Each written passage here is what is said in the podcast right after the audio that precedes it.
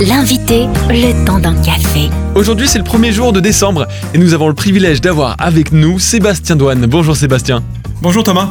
Vous êtes professeur en études bibliques à l'Institut Laval au Québec et auteur du livre Joyeux Noël, simple formule ou message d'espérance aux éditions Biblio.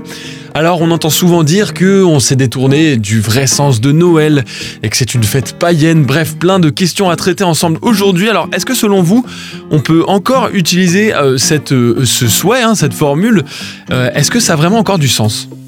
Oui, je pense qu'on peut encore s'en servir, mais, mais justement, le livre prend ça comme excuse pour aller explorer les éléments affectifs, émotifs qui sont dans les textes et qui viennent nous rejoindre, nous toucher aujourd'hui.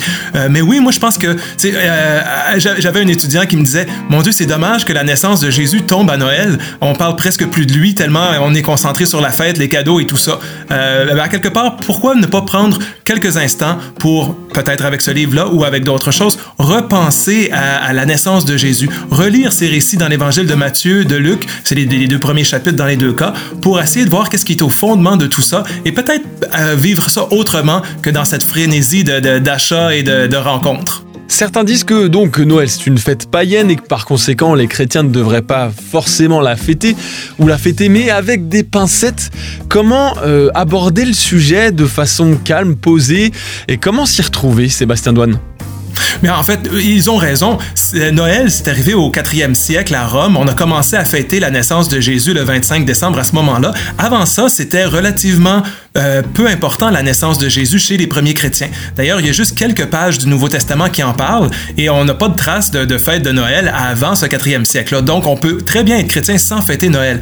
Mais cela dit, on a euh, une opportunité incroyable d'investir. De, euh, c'est un événement culturel qui revient à chaque année Noël. Et pour les non-chrétiens, on, tout le monde veut fête Noël, mais en même temps, on se pose la question qu'est-ce qu'il y a derrière cette fête-là? Donc, je pense que c'est l'opportunité idéale pour, euh, pour parler de Jésus euh, sans, sans être dans un prêchi-prêcha. les, personnes qui connaissent mal l'histoire de Jésus sont, très disposées au temps de Noël pour essayer de comprendre d'où vient ce christianisme-là, comment il est né. Cela dit, oui, effectivement, il y a des éléments païens qui se sont intégrés à la fête, mais à quelque part, c'est ça. On fête Noël à partir de la culture dans laquelle on est. Euh, je pense qu'il ne faut pas juste renier tout ça en bloc, mais au contraire de profiter de cette occasion-là pour faire un lien peut-être entre le christianisme et la culture actuelle.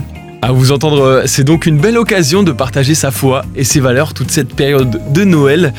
On va se retrouver demain dans la matinale pour continuer d'aborder le sujet avec ce livre Joyeux Noël, simple formule ou message d'espérance. On va un petit peu aborder le côté historique, qu'est-ce qui se cache derrière cette formule-là, et puis aussi à quoi ça nous renvoie de notre actualité aujourd'hui en 2022. Et puis d'ici là, pour retrouver cet ouvrage, c'est sur édition au pluriel biblio.fr. À demain, Sébastien Douane. Retrouvez ce rendez-vous en replay sur farfm.com.